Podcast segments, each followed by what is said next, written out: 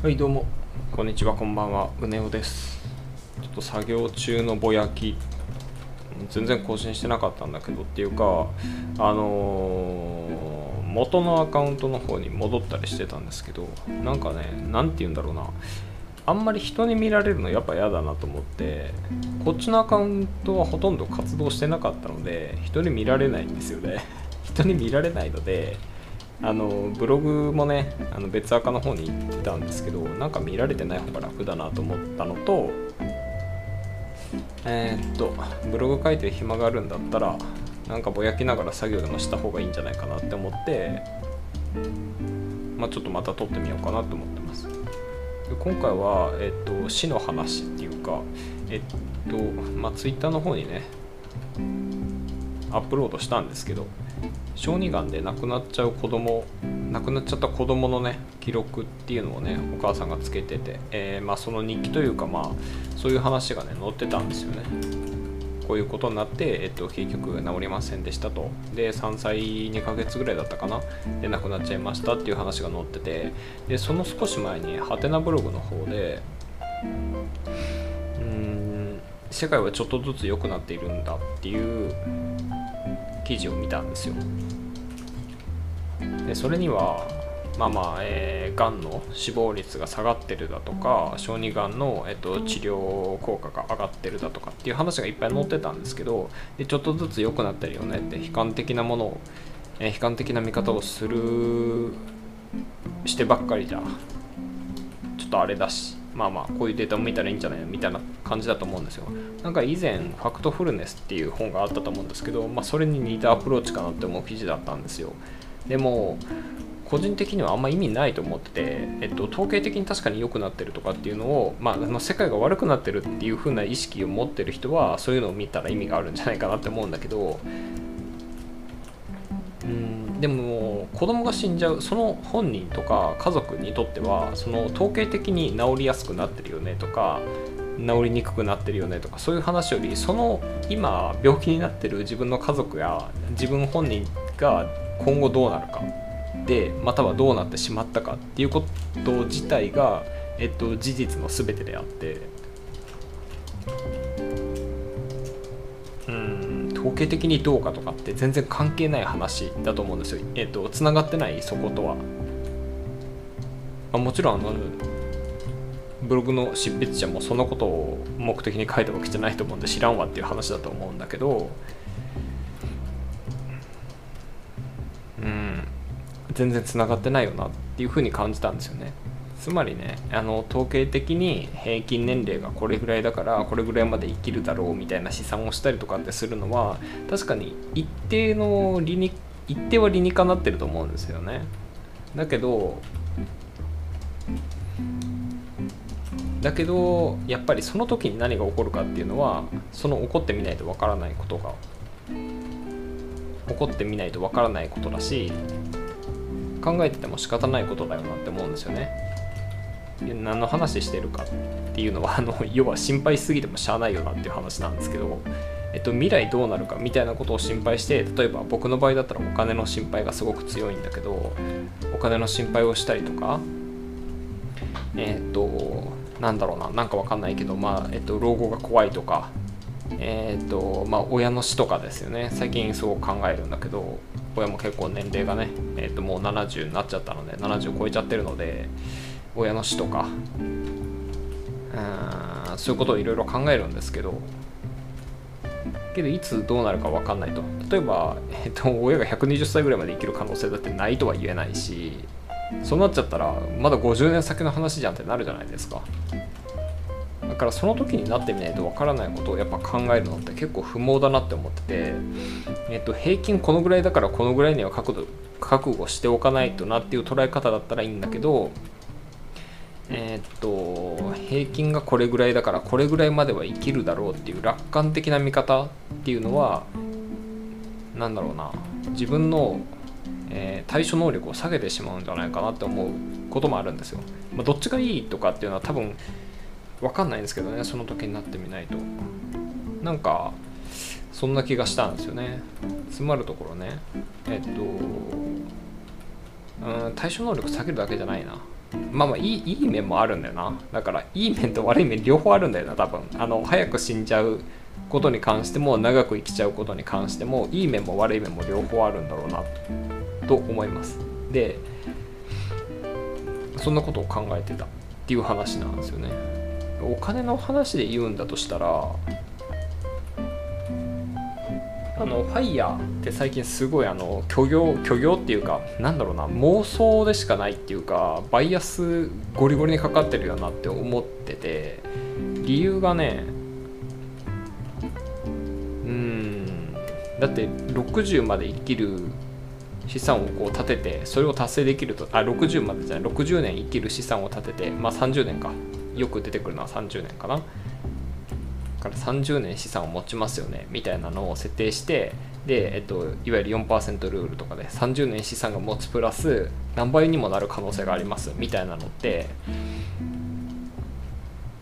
イレギュラー的なものを無視してるというかえっとまあ要はさ大体それって自分が死ぬ年齢いくらいくつかっていうのを計算した上でこれぐらいあったらこれぐらいだよねっていうのでリタイアを決断するじゃないですか。だけどそれはあの平均年齢とか、まあ、もしくは自分が生きたい理想の年齢120歳だったら120歳とかって設定するんでしょうけどこのぐらいまで生きられるわっていう風に設定するんだけどでもそんなことをしてる間に死んじゃう可能性もありますよねっていうことを無視してる考え方だなって思うんですよ。まあ、そんなこと言ってたら何もできないじゃんっていうかあの未来のための蓄えとか一切できないじゃんっていう話でもあるんだけどそもそも蓄えをしようっていう風な目標の設定の仕方が間違ってるんじゃないかなって思ってきてて。うん。本当いきなり死ぬか分かんないじゃないですか人間って。まあまあぶっちゃけ僕の場合は長生きすることの方が恐怖なんだけどでも死にたいわけでもないんですね。だからちょっとなんか何とも言い難いんだけどいつ死ぬか分かんないことに関してこんぐらいでこん、えー、プラスアルファこれぐらい生きるだろうみたいな風に捉えるのってえー、っとねその例えば実際死ぬのが60歳でしたとででも自分の予定では100歳でしたってなったら40年分の蓄えをするために費やした今の時間を捨ててることにならないかなって思うんですよ。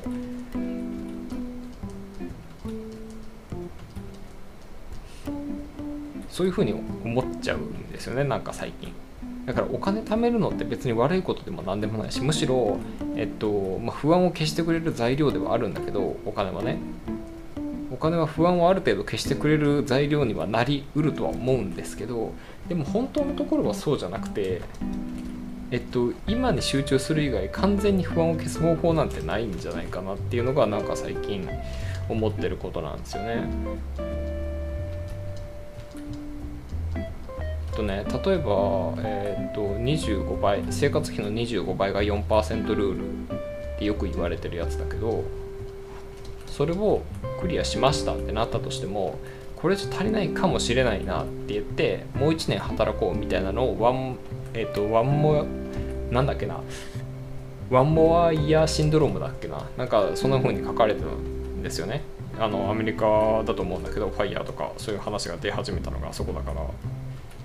なんかそういう、えーとまあ、あともう1年症候群っていうのが出てきてますよっていう記事をファイヤーの記事で読んだことあるんですよね。だから結局あの消えてないじゃないかと。その心配がね。でそれって1年働いても多分結局その後も一緒なんですよね。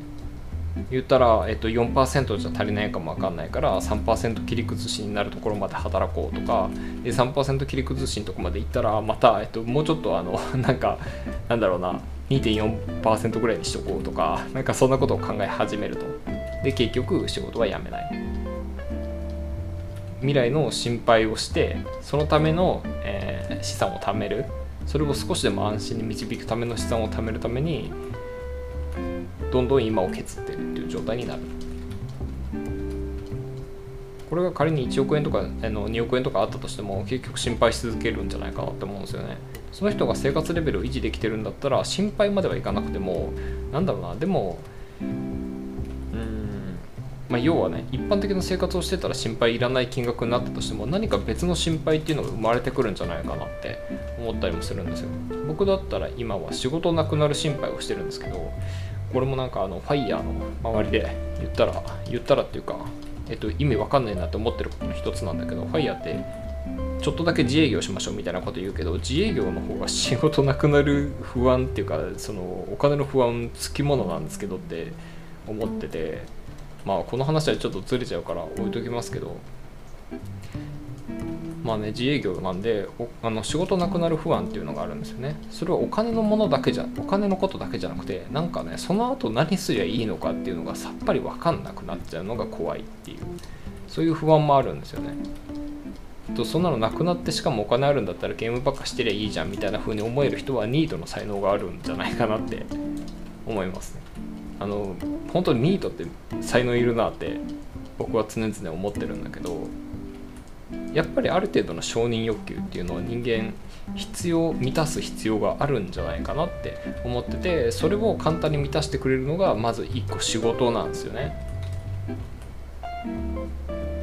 であとは仲間とかそういうのもあると思うんだけどこれでどういうタイプの承認がその人に合ってるかっていうのも多分あると思うんですよ。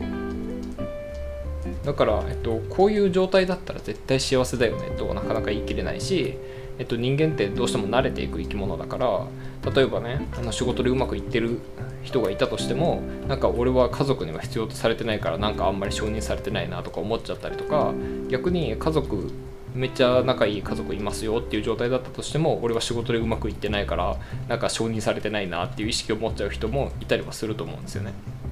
だからあのどっかのラインまで行ったらこれで完璧やみたいなところはなくて欲は求めれば求めるほどずっと膨らんでいくしキリがないなって思うんですけど。だからこうなったらこうなったらこれで完璧だみたいなのってなくてえー、っとだけど、えっと、緩やかにはある程度何かは持っとかなきゃいけなくてその一つが仕事だと思ってるんですよね僕は。仕事はやっぱやっておきたいな。まあ、仕事っていうかね絵を描く仕事をしてるんだけど絵を描いて、まあ、例えば Twitter 上にアップするとかしたら海外の人とかがねあのコメントくれたりするんですよ。普通にあの僕ろくに英語も喋れないんであのちょっと本読めるぐらいなんであのコミュニケーション取って海外の人から褒められる機会って多分ないんですよね。絵描かなかったら描いてなかったら。だからこれはすごい、まあいい経験だったなって思うんだけどうん。そういうねそういうところが生きるためにえっとまあお金よりとは言わないけどお金だけでもやっぱ難しくて足しになってるよなって感じる部分があるんですよ。だから仕事なくなっちゃう恐怖っていうのはお金だけのことじゃなくてそういう面でも怖いよなって思ってて。お金があったらもう大丈夫だみたいな風にはやっぱならないんですよね。これは僕が欲深いからなのか何なのか分かんないですけどそういうえっとなんだろうな承認欲っていうのか分かんないんだけどねこれね。そういうものに対してちょっと欲深さがあるのかも分かんないですけどそのせいでそうなっちゃってる。そうじゃない人、えー、っとそういうことにも興味がない人っていうのも中にはいるんじゃないかなとは思ってるんだけどでもね情報発信してる人って少なからず一定の承認欲持ってるじゃないですか。だからその時点でそれがない人の話って入ってこないんですよね。すげえ不思議な話だなっていうか、えっと、例えばさあの YouTube で坊さんがお坊さんがめっちゃなんかあの説教してるやついっぱいあるじゃないですか最近。ゴリゴリ承認欲求の塊じゃないですか。であの僕は割と仏教好きなんだけど釈迦がねあの結局は、えー、下脱しましたよって言うけど菩薩の道を歩みましたって言ってるんですよね。で菩薩の道っていうのは生きとし生ける人々を要はこのように現世に生きる人たちを、えーと、少しでも、えー、救うような存在になるっていうのが菩薩道なんですけど要は下脱して、えーとこの世のものじゃなくなっちゃうみたいなそのそういう感覚を持つんじゃなくてなんだろうな、えっと、苦しんでる人を少しでも助けようっていうような活動をするっていうのをなんか菩薩道みたいな感じで言うらしいんですよね。ま、その菩薩道って承認欲求を満たせるじゃないですかいわば。だから釈迦も承認欲求は残ってるじゃないですかっていう話を僕は思ってたんですよねずっと